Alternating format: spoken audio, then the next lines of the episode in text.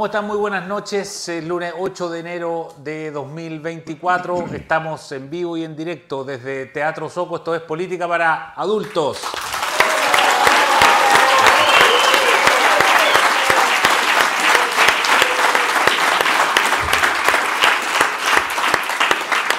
Son las 7 de la tarde y 32 minutos, completamente en vivo, como siempre, con eh, Pepe Out y Jaime Belolio para analizar la actualidad política eh, en nuestro país. Eh, llevamos ocho días de enero, pero parece que hubiesen sido meses con la cantidad de noticias que hemos tenido en estos días. Hay una que eh, ronda da vueltas, que de hecho fue eh, materia de, análisis de la mayoría de los columnistas dominicales, que tiene que ver con la situación del general Yáñez, el general director de Carabineros, y esta situación muy compleja en que queda el presidente de la República, donde tiene una parte de su coalición que dice, eh, que hay un anuncio de formalización para el general Yañez, hay que sacarlo del cargo, el presidente está aquí, lo ha defendido, el ministro de, del Interior subrogante eh, Monsalve también lo ha defendido, pero en mayo ya él va a ser formalizado y, ahí se, produce una situación muy compleja. Pepe Aul, ¿cómo ves la situación del presidente, sobre todo con el general, con el general Yañez? Yo, yo primero, antes de entrar en eso, quería decir que eh, como lo dijimos acá, ambos, la elección del 17 de diciembre tuvo un impacto de muy baja intensidad, porque fue una elección de baja intensidad. Y ya tenemos al presidente y a su gobierno en las mismas cifras, si no incluso menores, de la que tenía antes de él. Es decir, de popularidad, el pacto claro.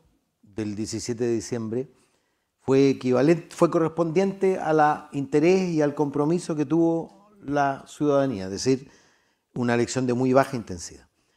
El presidente y su gobierno están en un, en un conflicto existencial en relación a, al caso que tú señalas, porque eh, es evidente, evidentemente eh, contraintuitivo.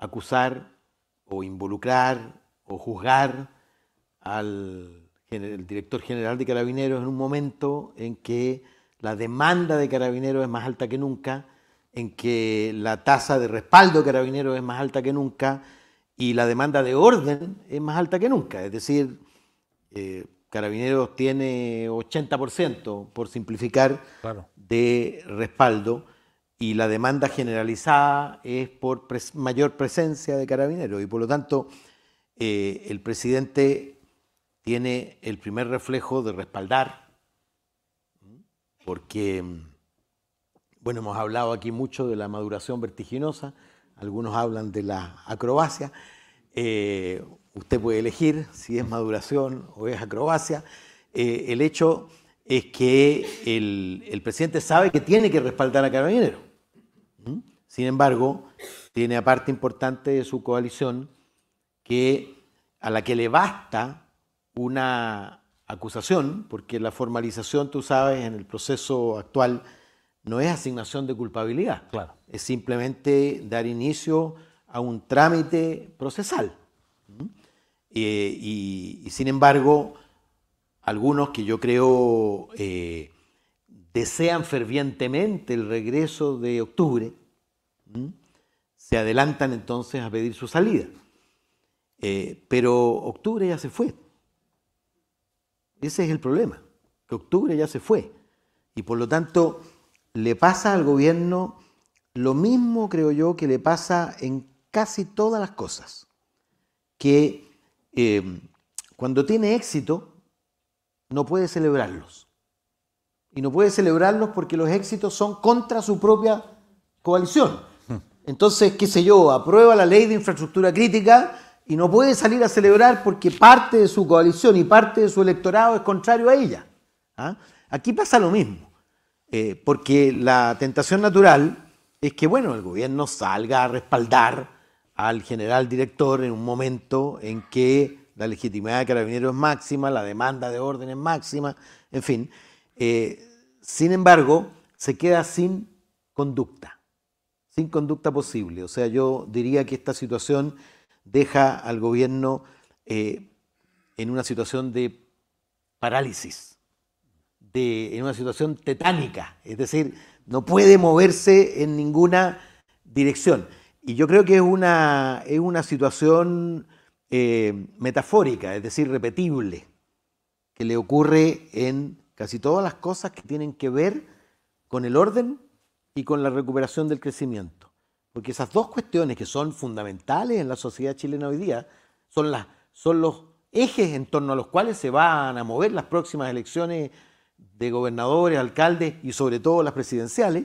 Y sin embargo, está incapacitado para tomar una actitud definida respecto de esas dos cuestiones. la situación del general Yáñez y el presidente de la República. Bueno, lo primero, como dice Pepe, eh, se les aparece octubre cada cierto tiempo. Entonces es verdaderamente una pesadilla repetitiva, de esas que uno no quiere tener en la mitad de la noche. A mí me persiguen serpientes a veces, pero, pero ya no, ya hace un rato. Septiembre. Eh, claro, los septiembre. Pero a, ellos les persigue octubre. Entonces cada vez que tratan, a pesar de que tratan de dejarlo de lado, les vuelve a aparecer ya sea por el indultado eh, que eh, después apareció secuestrando a un amigo, pero que no era un amigo, y en verdad después era de un, eh, de un carrete que tenía exorbitados sus ojos, además es brutal la imagen. y después con cada uno de los distintos que han salido ahora con pensiones, de gracia, y resulta que aquellos con pensiones de gracia han sido algunos de ellos por intentar asesinar carabineros o uno tenía además una sanción por homicidio, de hecho, y sucesivamente. Entonces, cada vez que tratan de salir de octubre, les vuelve a aparecer octubre, y en este caso, eh, quien se los hace aparecer es una amiga de octubre, como la fiscal Jimena Chong. Eh, y lo digo tal cual porque em, ella eh, ha tenido muchas manifestaciones de apoyo hacia lo que fue la violencia de octubre. Una cosa es su trabajo como fiscal, eh, que en la interpretación del derecho y otro eh, creo que hacen un buen trabajo, y otro es su labor más como activista. Y, es a partir de ello que la defensa del general Yáñez pide inhabilitarla, a ella y a Armendari. Armendari es, el jefe, llamémoslo así, de, la fiscal Chong. Pero fiscal regional, claro. Claro, pero quien hace la tarea como tal ha sido la eh, fiscal Jimena Chong. Em, y, y, entre otras cosas cita cuando ella trató a carabineros de que eran una cueva de encubridores y criminales. Por tanto, eh, hay un mínimo deber de, uno no dice neutralidad, pero hay un mínimo de deber de no generar una eh, animosidad tan negativa por parte de la Fiscalía, porque lo contrario no sería neutral en la tarea que tiene que hacer y presentar eh, frente a la justicia. Entonces, obviamente, ella ha dicho, ¿cómo podría yo tener enemistad con una institución? Bueno, pero sus mensajes, sus tweets, sus imágenes, lamentablemente para ella, así lo muestran y por tanto desde la defensa del general Yáñez inmediatamente se pone un cerco y dice, hasta aquí llega. Lo segundo que tiene que ver con el caso mismo que ella eh, intenta llevar a la justicia, porque tiene que ver con la responsabilidad de mando por la omisión. Y la omisión obviamente es una cuestión muy amplia, entonces si uno quisiera preguntarse si es que acaso Carabineros hizo absolutamente todo lo que estaba a su alcance para evitar que ocurriera algún abuso, déjeme llevarlo a la caricatura, si es que hay una persecución policial eh, porque hay un delincuente y el carro policial choca a otra persona eh, en un automóvil y la persona fallece, ¿habrá hecho todo lo que estaba a su alcance en la medida de no chocar con esa persona y por tanto que no muriera? Siempre se puede haber hecho algo más, ¿no? la, la alternativa a esa omisión es la perfección. Y como no existe la perfección en las obras humanas, entonces cabe todo dentro de ese mismo saco. Pero yo creo que obviamente lo, que se está intentando hacer es ver cuán, cuánta agua hay en la piscina para ver si pueden seguir o no las otras causas. Y por tanto, esta es una causa que es muy relevante. Si bien no están involucrados las autoridades políticas, sino que está eh, involucrado eh, carabineros como tal, y en algunos casos en específico, eh, que son donde podrían tener mayor prueba, yo creo que obviamente hay una, una tesis que va más allá. si es que acaso puede condenarse de forma penal por algo eh, de responsabilidad de mando. Sabemos que ya no es posible para ellos el intentar decir, como dijeron en su momento, como falsearon en su momento, de que habían delitos de lesa humanidad, eh, cuestión que hasta el día de hoy funan al director del Instituto Nacional de Derechos Humanos por haber ratificado que no habían eh, delitos de lesa humanidad. Otra cosa es que sí hubo, y eso están siendo juzgados y están siendo sancionados, abusos sí hubo elementos completamente criminales, digamos, que ocurrió en el tratamiento de algunos de los detenidos, pero eso no implica que hubiese ni una decisión ni de la institución de Carabineros, ni menos, por supuesto, con una connivencia por parte del Estado. Entonces, Tú dices que, que Yañez es como un cortafuego en el sentido que si Yañez lo formalizan, podrían formalizar Al presidente hasta el Piñera. presidente Piñera. Lo que pasa es que no es solo Yáñez, ¿cierto? Porque a Yáñez le toca en este caso, él no era general director, sino que era Rosas Claro. en ese momento. Él era el encargado o- operativo. Y hay otra persona más que también la formaliza, que yo creo que a ese sí que le llegó como de refilón, digamos, porque era como que estaba encargado en, en- en el momento. Entonces yo creo que lo que está tratando de testear eh, la fiscal Chong es si es que acaso, dado en la operación, puede llegar a una... eh, a una investigación sobre responsabilidad del cargo y no una responsabilidad directa como son las investigaciones penales digamos, y, y es lo que ha actuado también los propios carabineros. Entonces, para el gobierno, como dice Pepe, obviamente que es muy incómodo, porque por un lado ellos fueron los que levantaron ese tema, hicieron campaña por ese tema, eh, hicieron de todo, eh, denostaron a Carabineros de manera sistemática, eh, abusaron, digamos, de la confianza de Carabinero y sin embargo hoy día se le filtra al presidente, quizás no le gustó, digamos, pero que el mismo abogado defensor dice, no, sí, el presidente Boric llamó a mi general y dio el apoyo. Pepe, ¿tú, tú crees que el presidente Boric va a destituir al, al general Yañez en mayo cuando lo formalicen? ¿Tú crees que.? Y, porque además se junta con el tema Monte, no sé si anda dando vuelta un, WhatsApp, digamos, que dice, oye, ¿por qué eh, Yáñez eh, lo van a agarrar por responsabilidad de mando por su subalterno y a Montes no lo agarran por responsabilidad de mando por, por sus subalternos, digamos? Bueno, si tú pides coherencia o consistencia, eh, es como pedirle peras al, al olmo, ¿no? Eh, pedir consistencia y coherencia, es decir, la misma conducta frente a situaciones similares, yo creo que hoy día en política es bastante, es una osadía. ¿ah? Eh, ahora, eh, es evidente que la derecha, a mi juicio, cometió un error llevando una acusación constitucional que estaba condenado al fracaso. Acusación constitucional que, entre paréntesis, tiene por origen un, un problema que es estructural. Ustedes saben que existen varios instrumentos de fiscalización en el, en la en el Congreso. Uno es la interpelación, es decir, uno llama a un ministro para que dé cuenta. Para interpelar a un ministro se requiere un tercio de la Cámara de Diputados, es decir, 52 diputados. Para la máxima acción de fiscalización que culmina con la destitución y la inhabilitación por cinco años, se requieren solo 10 diputados. Hay allí una incongruencia evidente. Entonces, ¿qué es lo que ocurre normalmente? Yo eso lo viví. Es que las decisiones de, de acusaciones constitucionales no son definidas estratégicamente. Porque basta que haya una diputada, no la voy a mencionar, que moviliza a otros nueve en busca de fama para presentar una acusación. Y por ejemplo, cuando yo le preguntaba a mis pares de la oposición, cuando era congresista, oye, ¿qué te parece esta acusación constitucional? Me decían una locura. Pero una vez presentada, eh, todos los opositores votaban a favor, salvo excepciones muy calificadas, con la funa correspondiente, y todos los oficialistas votaban en contra. Bueno, eso es lo que pasó el, el- el otro día. Es decir, no había decisión estratégica, pero hubo un grupo que decidió hacerlo, como con el ministro de Educación, ¿te acuerdas? Hubo Claro. un grupo de diputadas evangélicas que llevó adelante una acusación, consiguió los 10 y una vez presentada, bueno, es el reflejo opositor y reflejo gobernista. Ahí tenemos una cuestión que, que resolver. Lo mínimo que hay que hacer es asimilar el quórum para las acusaciones constitucionales al quórum de las, em, Claro. y de las interpelaciones.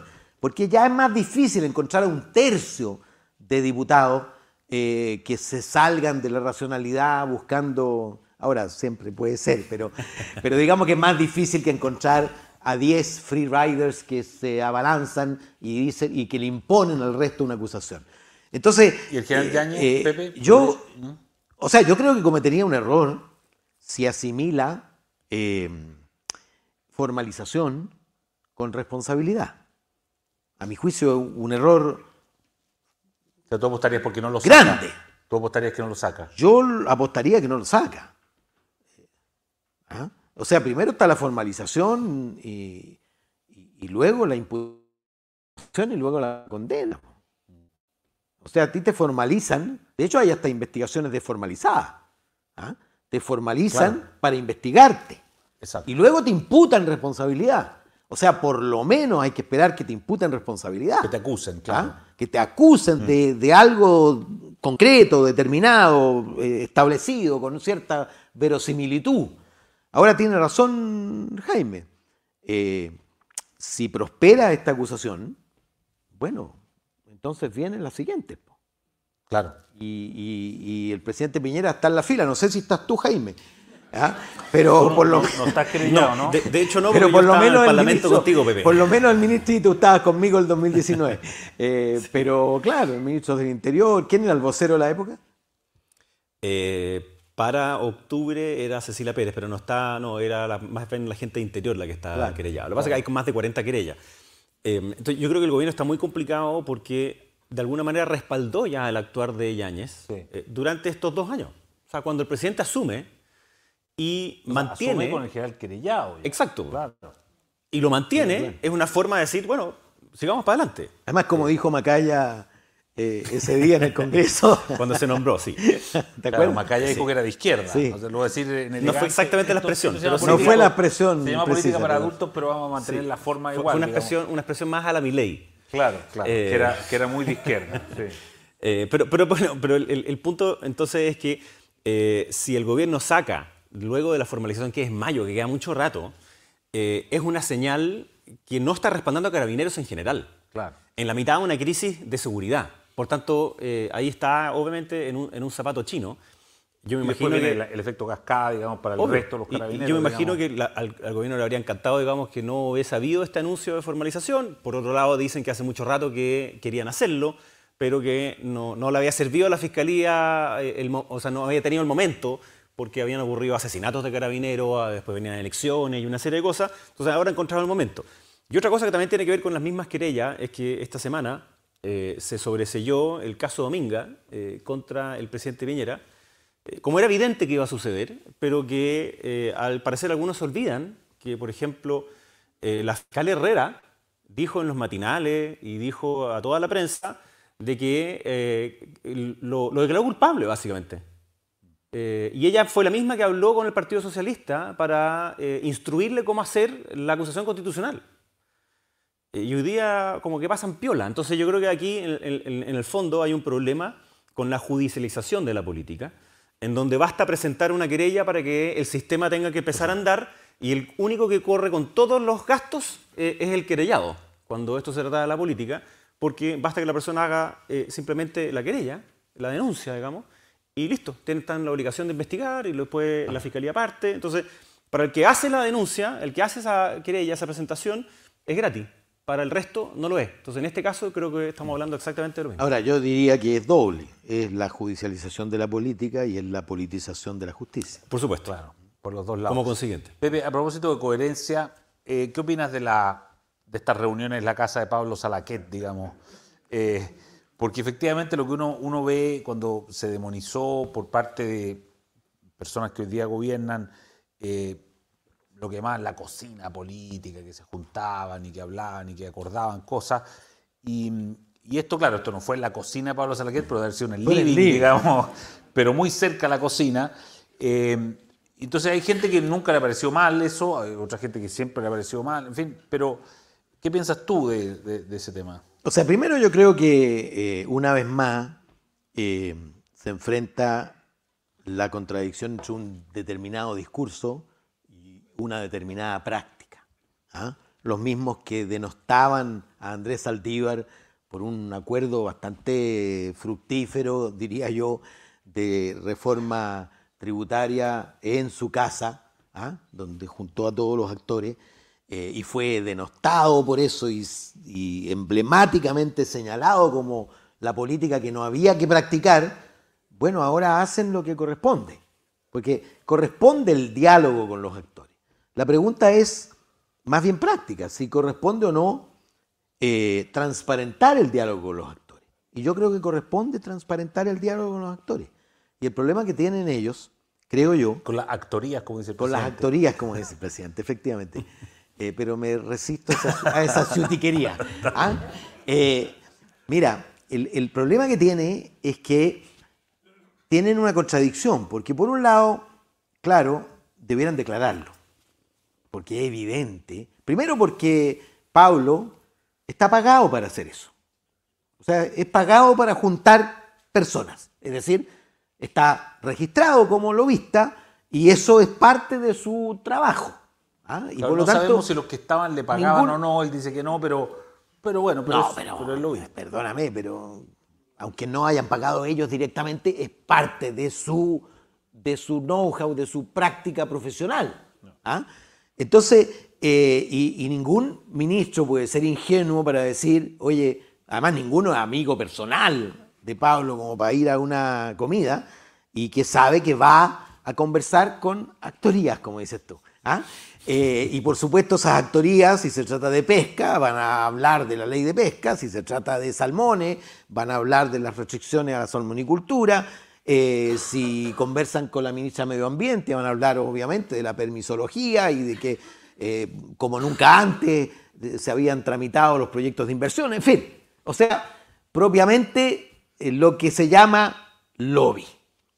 Y por lo tanto, yo creo que ellos se enfrentaban a la disyuntiva de eh, declararlo y entonces confesar que están haciendo lo que consideraban nefasto y que es absolutamente imprescindible en la política, que es cuando tú vas a emprender una iniciativa, eh, conversar con los actores eventuales beneficiados y perjudicados por ella, ¿ah? interactuar, lo que no significa que vayas a hacer necesariamente lo que te planteen, pero, pero el diálogo es imprescindible. Yo creo que ellos sí cometieron un error y el presidente cometió un error en validar esa conducta.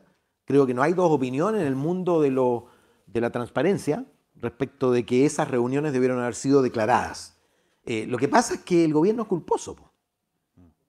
Es culposo. Entonces, eh, le duele y le, le- algo le ocurre en su, en su estructura ¿ah? Sienten- declarar que se juntó con empresarios. Se sienten en pecado, digamos. Se sienten en pecado y, es- y siempre es difícil declarar los pecados. Claro, se sienten. Sí. Bueno, la, la- la primera parte es, es eso, ¿no? No, el- el- cuando la ministra de Interior era Isquia Siches, eh, le dijo a la gente de los empresarios, no voy a individualizar a quiénes, que ella no se iba a juntar con ellos eh, y no tenía intenciones de hacerlo porque ellos representaban algo distinto que lo que representaba el gobierno.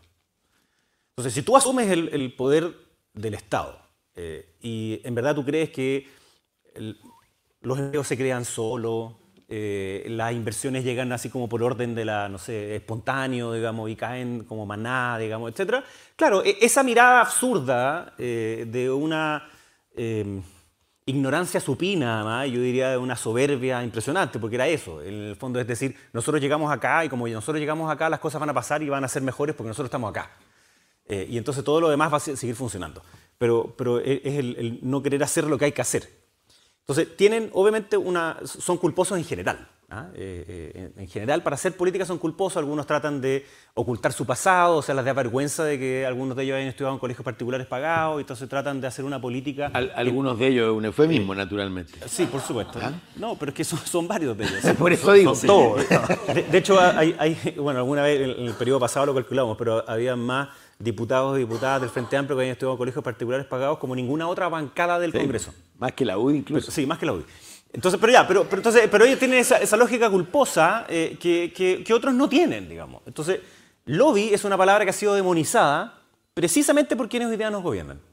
Entonces, si es que tú supones que por- solo por el hecho de juntarte con alguien que está siendo afectado por tu legislación, te compra tu conciencia y te compra tu voto, pucha, tenemos un problema de argumentos, ¿no? Tenemos un problema de eh, creencias. Entonces, ellos se manifestaban completamente ajenos a cualquier tipo de contacto que significara que les pudieran decir, ah, tú votaste a favor de lo que a ellos les interesaba, por tanto te compraron. Ellos no pueden entender que no haya gente que no sea comprada, idiota, o que, eh, porque si no, tiene que votar como ellos, digamos. O sea, imagínate, eh, de lo contrario. Entonces, en, esa dinámica eh, es donde hay un desconocimiento tan grande de cómo funciona el mundo. Yo creo que uno de los problemas que le pasa al Congreso es que eh, están completamente aislados de la realidad, porque no conversan, porque no dialogan. Entonces, separemos las aguas. Una cosa es el diálogo necesario eh, y que está muy bien y que no tiene por qué ser eh, mal visto ni, ni el lobby, que es un diálogo regulado, ni el otro que es un diálogo, así, no regulado. El problema es que dialogar hoy día es traicionar y eso le hace mucho daño a la democracia. Entonces, para un ministro y una ministra que tiene que hablar con los salmoneros, por supuesto que tiene que hablar con los salmoneros. Está haciendo una, nueva ley de pesca, obvio que tiene que hablar. Hay cuestiones técnicas, hay cuestiones políticas, hay cuestiones de todas. Pero ¿por qué no lo puede entonces hacer en su oficina? Porque dicen, ah, después va a salir una agrupación diciéndome que yo lo recibí y como lo recibí no quise cambiar la cuota más rápido. La asignación de cuotas, digamos, más rápido. Entonces, e, es esa la lógica que yo creo que le hace mal a la política y estamos obviamente en una crisis de confianza tal que cualquier cosa eh, se ve como siempre se va a tomar de la peor forma posible. Y entonces uno diría, bueno, el Congreso es el lugar donde eso ocurre, pero las comisiones en verdad son un set de televisión. Entonces tampoco ocurre allí. En la sala nadie se pesca, pero además de que nadie se pesque, es otro set de televisión. Y los sets de televisión donde se va a debatir son un set de televisión. Y en la radio es exactamente lo mismo. Entonces, ¿dónde queda el espacio en donde yo puedo encontrarme con el otro en su argumento de verdad? Yo creo que ese es un problema que tiene hoy día la política de fondo eh, y que por, culposos algunos terminan haciéndolo de una manera eh, que, no, tenía que ser. Eh, Pablo hace mucho tiempo, dice él, que junta mundos distintos que se desconfían y por tanto votar esos muros de desconfianza creo que es algo que es positivo. ahora, si obviamente estaban hablando de alguna legislación en particular o alguna decisión en particular, claro, eso tiene que estar dentro de la legislación, o sea, está regulado y por tanto tiene que seguir esa vía. Ahora, perdona Jaime, pero nada obsta para que un, qué sé yo, la SNA vaya a la Comisión de Hacienda y represente sus puntos de vista de manera explícita. Yo te quiero decir que cuando yo era presidente o miembro de la Comisión de Hacienda y alguien quería hablar conmigo sobre algún punto específico, yo lo invitaba a la comisión. Mm. Y si después de la comisión, de exponer en la comisión, quería seguir hablando conmigo, yo le decía, pero ¿qué cosa adicional. puedes decir distinta de lo que yo escuché en la Comisión de Hacienda, sino cosas inconfesables.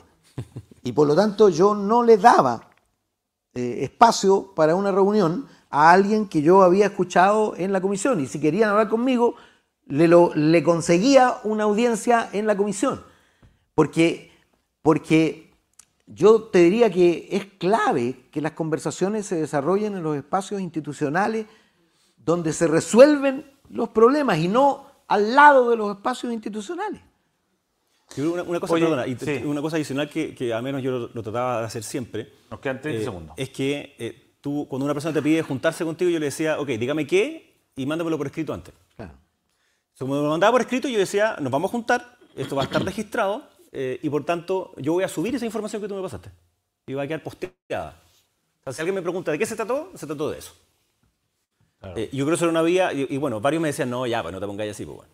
Entonces, eso es que me pongo así. Entonces, como me pongo así, si tú me dices que lo vas a juntar, entonces póngalo. Y si no, lo otro eran foros. Porque obviamente tú también puedes tener foro eh, en que no tiene por qué estar eh, por streaming, que tú puedes hacer un foro en donde invitas distintas posiciones y puedes hablar a calzón quitado, como si fuéramos adultos. Eduardo, y esto es política para adultos. Antes que cierre, sí. yo aquí dije, a propósito del plebiscito, que no apostaría un viaje a París pero sí a Buenos Aires porque el cambio estaba abajo.